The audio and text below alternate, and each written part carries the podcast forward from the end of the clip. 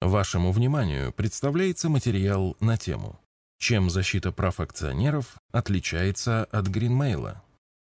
Википедия дает такое определение термина «гринмейл».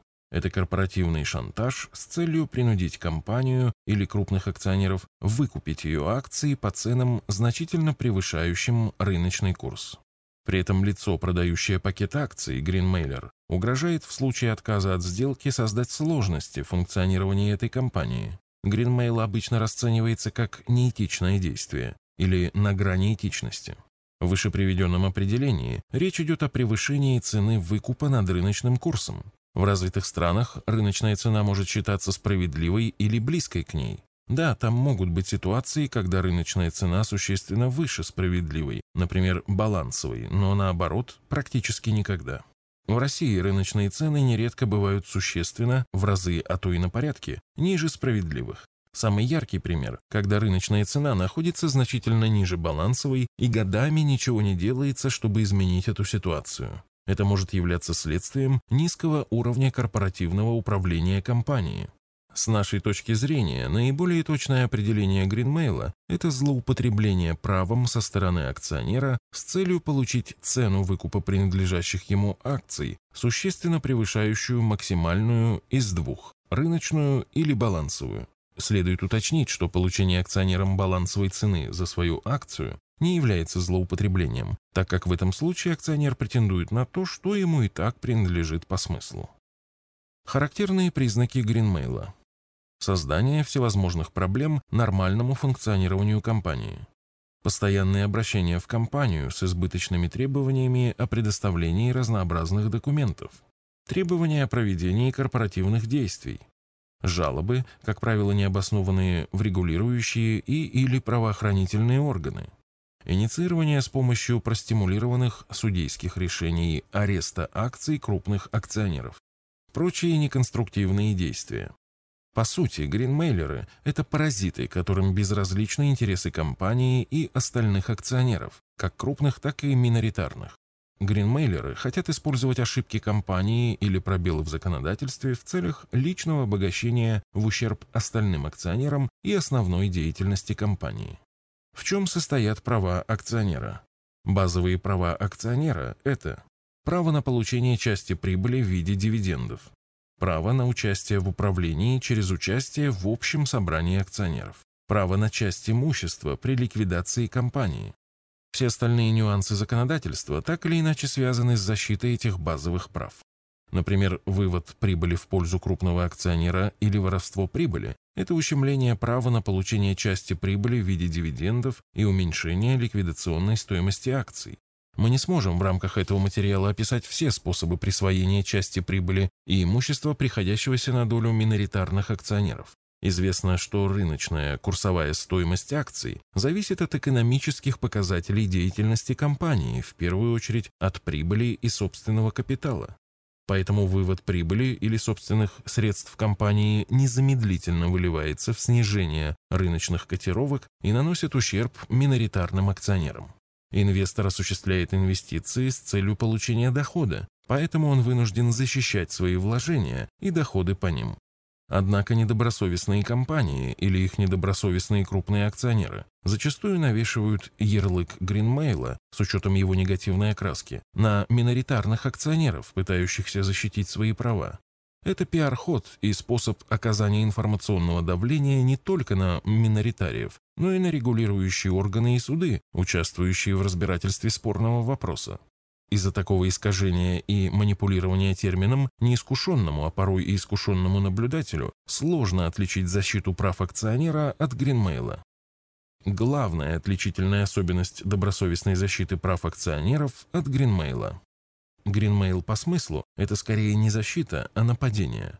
При добросовестной защите прав акционера нет ущемления прав какого-то иного акционера. Выгоды от защиты прав распределяются одинаково на каждую акцию, в зависимости от того, в какой пакет она входит.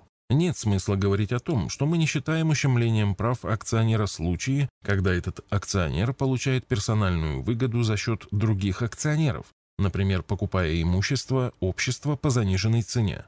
Понятно, что при оспаривании такой сделки этот акционер лишится своей выгоды и, как следствие, сочтет свои права нарушенными. Отдельно можно выделить ситуации, когда отстаивание прав касается определенной категории акций, например, ущемляются права владельцев привилегированных акций или, наоборот, обыкновенных. Ну и в таких ситуациях должно соблюдаться условие, что при отстаивании прав акционера решение спорного вопроса будет касаться всех акций данной категории, независимо от размера пакета. Не следует путать Greenmail и защиту прав акционера. Почему защита прав акционера так важна? Когда речь заходит о полезности рынка акций, обычно начинается разговор про возможность привлечения капитала для развития бизнеса, например, в ходе IPO. На наш взгляд, гораздо более важной функцией рынка акций является их вторичное обращение, вторичный рынок. Покупка акций – это акт доверия бизнесу со стороны нового приобретателя. Для того, кто приобретает акции, неважно, покупает он их напрямую у компании в ходе IPO или у предыдущего владельца. Для предыдущего владельца вторичный рынок акций – это возможность получить стоимость, созданную бизнесом за время, которое он владел акциями, поэтому вторичный рынок для него еще более важен.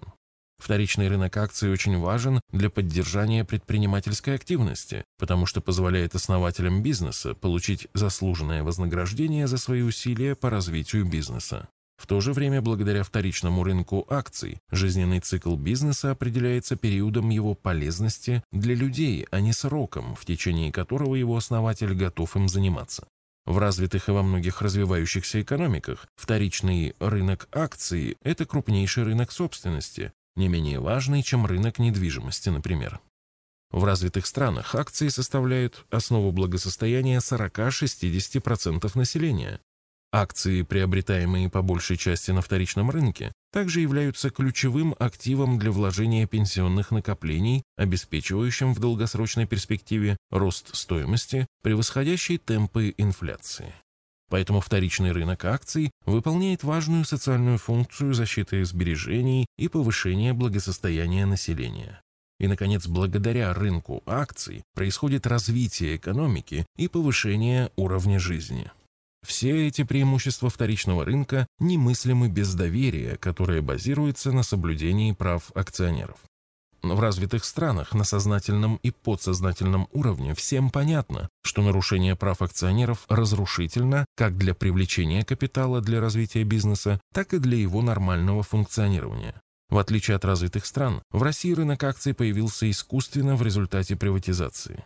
Не будем топтаться на теме ошибок приватизации, история не знает сослагательного наклонения. Речь может идти только об улучшении текущей ситуации, какой бы мрачной она ни казалась. А ситуация такова. Население не имеет практики инвестирования в бизнес с помощью акций, а компании не имеют культуры взаимоотношений с инвесторами и не видят население в качестве источника капитала. Компании, которые хотят провести IPO, SPO, обнаруживают, что внутреннего класса инвесторов практически нет и уходят размещать акции в Лондон. Те компании, которые пока не интересуют IPO, SPO, практически не задумываясь, нарушают права миноритарных акционеров, еще больше уменьшая веру в российский рынок акций среди и так немногочисленной группы инвесторов. В результате получается замкнутый круг.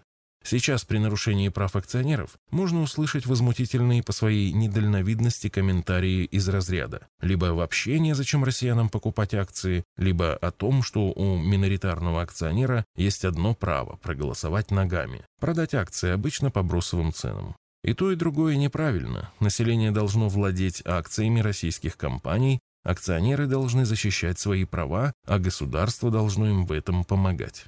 Очень часто нарушение прав акционеров происходит из-за того, что миноритарии аморфны, пассивны, безинициативны и им трудно самоорганизоваться для защиты своих прав. Этим пользуются крупные акционеры, так как даже если кто-то начнет возмущаться, то на крайний случай можно предложить индивидуально более справедливые условия, но это не значит, что те же действия надо будет совершать в отношении остальных пассивных миноритариев. На них можно просто сэкономить. Первое, что нужно сделать для улучшения ситуации – изменить отношение к нарушению прав миноритарных акционеров на государственном уровне. Мы уже не раз приводили информацию о том, что акции – это класс активов, обеспечивающий максимальный рост благосостояния в долгосрочной перспективе и составляющий основу пенсионных накоплений. В то же время 95% населения не имеют личных характеристик для самостоятельного ведения успешного бизнеса. Поэтому для 95% населения акции – это единственный способ владения бизнесом. Не будем вдаваться в подробности, на эту тему в УК Арсагера уже подготовлено большое количество материалов. Получается, что статус миноритарного акционера – это единственно возможный статус для подавляющей части населения при вложении в акции и один из немногих способов защиты своих сбережений от инфляции. А значит, ущемление прав миноритариев – это ущемление прав рядового населения, зачастую в пользу иностранцев или олигархов. Иначе говоря, защита прав миноритариев – это вопрос национальной безопасности, а компании или крупные акционеры, нарушающие права миноритариев, действуют против граждан России. Суды и регулирующие органы должны трактовать любое сомнение в пользу миноритарных акционеров, так же, как сейчас суды, как правило, встают на сторону работников и беременных женщин в трудовых спорах с работодателями. Повышая доверие к рынку акций, государство добивается удивительной синергии. С одной стороны, увеличивает деловую активность и развивает экономику, а значит повышает уровень жизни населения. С другой стороны, дает возможность людям самостоятельно заботиться о своем благосостоянии и будущей пенсии, а значит быть финансово защищенным и независимым. Выводы. Greenmail – это злоупотребление правом со стороны акционера для повышения стоимости выкупа принадлежащих ему акций. Гринмейлеры – это паразиты, которым безразличен бизнес компании и интересы остальных акционеров, как крупных, так и мелких, и которые хотят использовать ошибки компании или пробелы в законодательстве в целях личного обогащения в ущерб всем остальным. При добросовестной защите прав акционера нет ущемления прав какого-то иного акционера. Выгоды от защиты прав распределяются одинаково на одну акцию вне зависимости от того, в какой пакет она входит. Статус миноритарного акционера – это единственно возможный статус для подавляющей части населения при вложении в акции и один из немногих способов защиты своих сбережений от инфляции. Защита прав миноритарных акционеров и повышение доверия к рынку акций – одна из основных экономических задач государства. Это обеспечивает развитие экономики, а значит повышение уровня жизни людей. Это дает возможность людям самостоятельно заботиться о своем благосостоянии и будущей пенсии. С другими материалами по вопросам вложения денег вы можете ознакомиться в нашей книге «Заметки в инвестировании». В электронном виде книга распространяется бесплатно и доступна для скачивания в удобном формате на нашем сайте arsagera.ru.